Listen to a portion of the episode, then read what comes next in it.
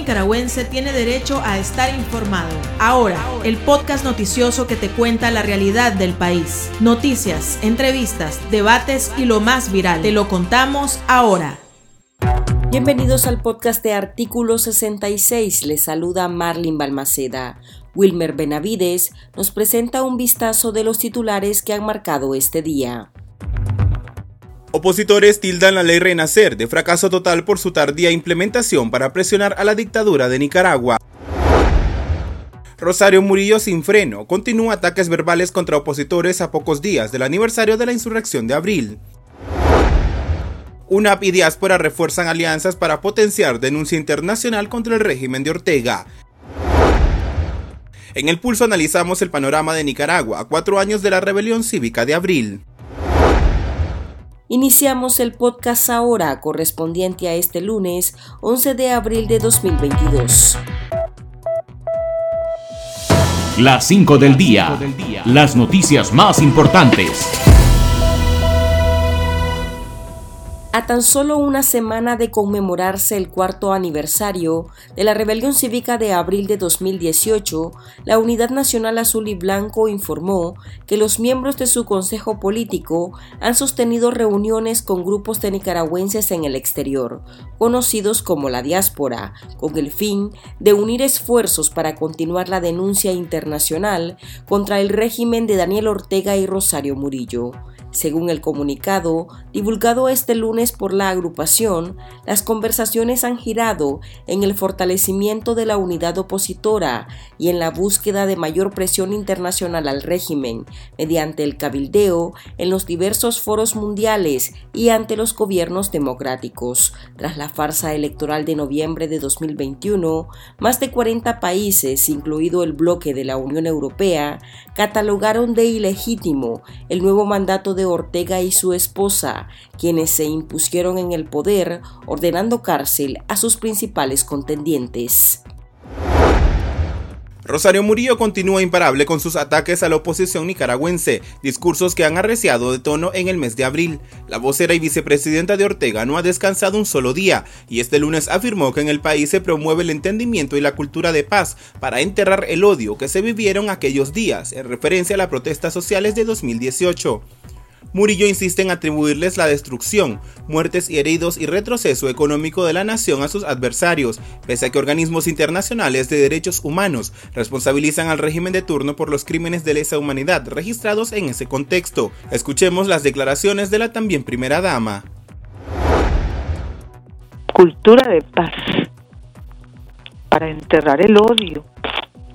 El odio, ese odio que vivimos, que se extendió como una rayería maléfica y que supimos vencer con amor el odio que no volverá. Gracias a Dios, así lo, lo decimos, lo declaramos, así lo decretamos en esa lógica de los decretos espirituales.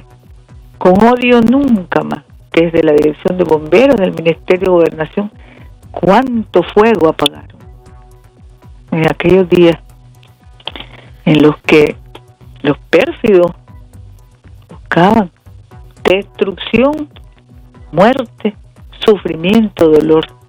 ¿Cuánto contribuyeron a la paz? Delegados de la oposición nicaragüense criticaron a Estados Unidos por su débil ejecución de la ley de reforzamiento al cumplimiento de condiciones para la reforma electoral en Nicaragua, conocida como Ley Renacer, promulgada por el presidente Joe Biden en noviembre de 2021 para presionar a, Daniel Ortega a que garantizara unas elecciones libres, observadas, transparentes y democráticas. El politólogo y perseguido político Manuel Orozco recomendó aumentar la presión a través de sanciones y la revisión del Tratado de Libre Comercio entre Centroamérica y Estados Unidos. Por su parte, el director de Políticas e Iniciativas Estratégicas de la Seattle International Foundation, Eric Olson, tildó la ejecución de la ley de casi prácticamente un fracaso hasta el momento. La nota adjudicada por el experto fue de una F de fracaso total porque no ha habido los avances en la preparación para la implementación de esta ley. Las declaraciones fueron expuestas en un encuentro virtual. La guerra declarada de facto contra los periodistas nicaragüenses por parte de Daniel Ortega, Rosario Murillo y sus operarios no cesa. Así ha quedado plasmado en marzo de 2022, según el informe de la Red Regional Voces del Sur, organismo que vigila los ataques a la libertad de prensa en países latinoamericanos. De acuerdo con la organización, la estigmatización, hostigamiento, agresiones, acoso policial y difamación prevalecen contra los hombres y mujeres de prensa que documentan las violaciones a los derechos humanos en Nicaragua. Además, denuncian la continuidad del cierre de ONGs, juicios políticos y ataques cibernéticos contra entidades vinculadas al ejercicio de informar Voces del Sur documentó el mes pasado 103 casos de violaciones a la libertad de prensa, 94 fueron perpetrados contra medios de comunicación, 8 contra personas naturales y un caso en contra de una organización gremial de periodistas. Este lunes centenares de nicaragüenses participaron del tradicional Via Crucis acuático que recorre parte del Gran Lago de Nicaragua, en una tradición religiosa en la que los devotos recrean sobre el agua el sufrimiento de Jesucristo. Las embarcaciones recorrieron algunos islotes ubicados cerca de la costa de la ciudad colonial de Granada. La peregrinación acuática, organizada por la diócesis de Granada, se extendió por unas cuatro horas. Esta tradición es considerada única en el mundo, pues solamente en Nicaragua se lleva la venerada imagen de Jesús de Nazaret con las manos atadas, transportada en una lancha decorada con flores y banderas. El pulso. Le medimos el ritmo a la realidad. El próximo 18 de abril se cumplen cuatro años desde que iniciaron las protestas sociales contra el régimen de Nicaragua, unas manifestaciones que en un principio denotaban la molestia por unas reformas a la seguridad social, pero que posteriormente reflejaron un malestar generalizado tras más de una década del retorno de Daniel Ortega al poder, que implicaban un constante autoritarismo, nepotismo y respeto a la Constitución, leyes punitivas y constantes agresiones a los opositores. En cuatro años, el régimen ha arreciado su deriva represiva y a la fecha hay más de 180 personas presas políticas, alrededor de 150.000 exiliados y 355 víctimas mortales. En este periodo, la dictadura también ha quedado al descubierto ante la comunidad internacional, que no ha dudado en imponer sanciones a funcionarios públicos, incluida Rosario Murillo. ¿Qué se ha logrado de 2018 a la fecha en Nicaragua? ¿Qué expectativas tiene el país de alcanzar la democracia y la salida del poder de la pareja presidencial? Sobre este tema, el periodista Wilber Benavides conversó con Héctor Mairena, miembro del Consejo Político de la Unidad Nacional Azul y Blanco, y esto fue lo que le dijo. Héctor, ¿cómo valoran ustedes ya a estos cuatro años de la rebelión cívica de abril? ¿Cómo ven ustedes el panorama en Nicaragua?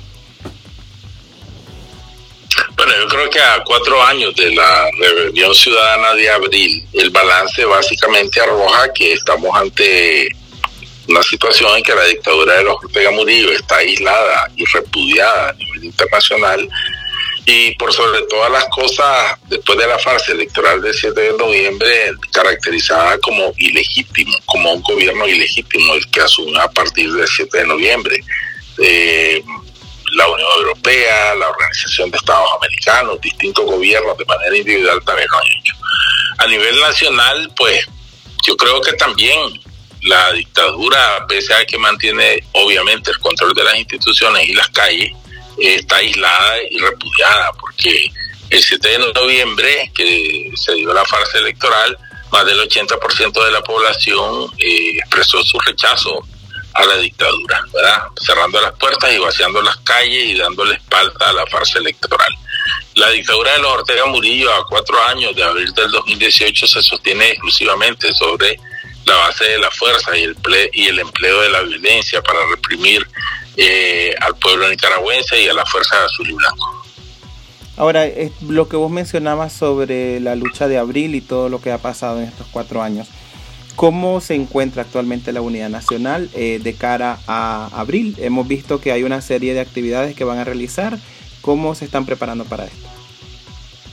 Bueno, la, la unidad nacional en conjunto con varias organizaciones dentro y fuera del país está impulsando la jornada de la conmemoración de la conmemoración de abril del 2018 en su cuarto aniversario y estamos desarrollando toda una campaña que en el exterior va a significar movilización de las comunidades nicaragüenses eh, y, y el recordatorio a la comunidad internacional de los crímenes de la dictadura. Y también estamos avanzando en establecer vínculos orgánicos, sólidos, con la comunidad nicaragüense en el exterior.